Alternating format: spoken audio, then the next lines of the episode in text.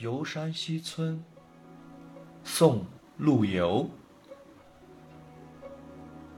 莫笑农家腊酒浑，丰年留客足鸡豚。山重水复疑无路，柳暗花明又一村。箫鼓追随春社近，衣冠简朴古风存。从今若许闲乘月，拄杖无时夜叩门。这是一首寄游抒情诗，是陆游的名篇之一。首联渲染出丰收之年，农村一片宁静。欢悦的气象，农家酒味虽薄，待客情谊却十分深厚。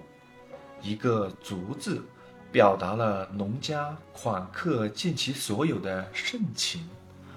莫笑二字，道出诗人对农村淳朴民风的赞赏。颔联写山间水畔的景色，写景中。蕴含哲理，千百年来广泛被人引用。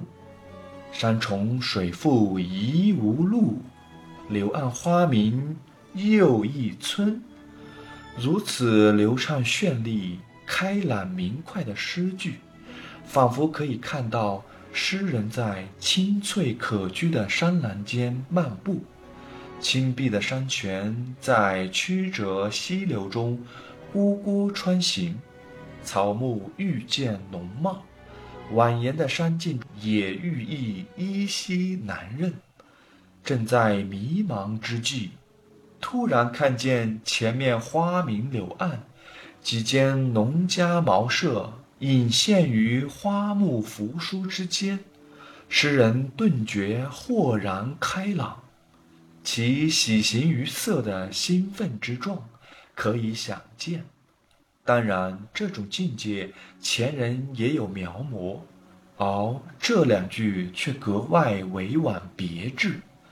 人们在探讨学问、研究问题时，往往会有这样的情况：山回路转，扑朔迷离，出路难寻，于是顿生茫茫之感。但是如果锲而不舍，继续前行，忽然间，眼前出现一线亮光，再往前行便豁然开朗，发现了一个前所未见的新天地。这就是此联给人们的启发，也是宋诗特有的理趣。人们读后会感到，在人生某种境遇中，与诗句所写有着惊人的契合之处。因而更觉亲切。这里描写的是诗人置身山阴道上，信步而行，疑若无路，忽又开朗的情景，不仅反映了诗人对前途所抱的希望，也道出了世间事物消长变化的哲理。于是，这两句诗就跃出了自然景色描写的范围。而具有很强的艺术生命力。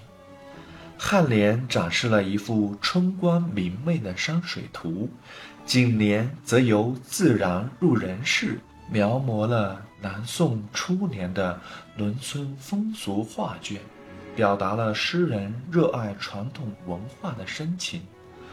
农家祭社祈年，满着丰收的期待。陆游在这里更以衣冠简朴古风存，赞美着这个古老的乡土风俗，显示出他对无土无民之爱。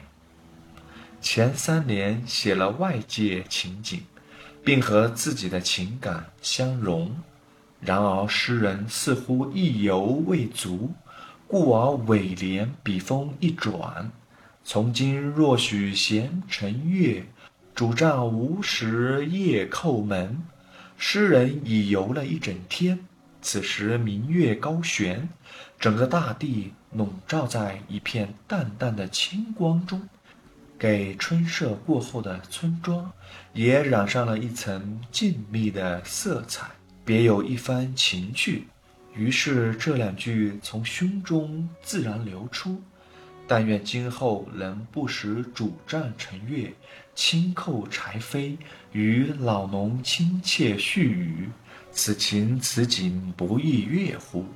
一个热爱家乡、与农民亲密无间的诗人形象跃然纸上。陆游七律醉公，这首七律结构严谨，主线突出，全诗八句无一游字。而处处切游字，游性十足，游意不尽，又层次分明。尤其中间两联，对仗工整，尚显难状之景，如珠落玉盘，圆润流转，达到了很高的艺术水平。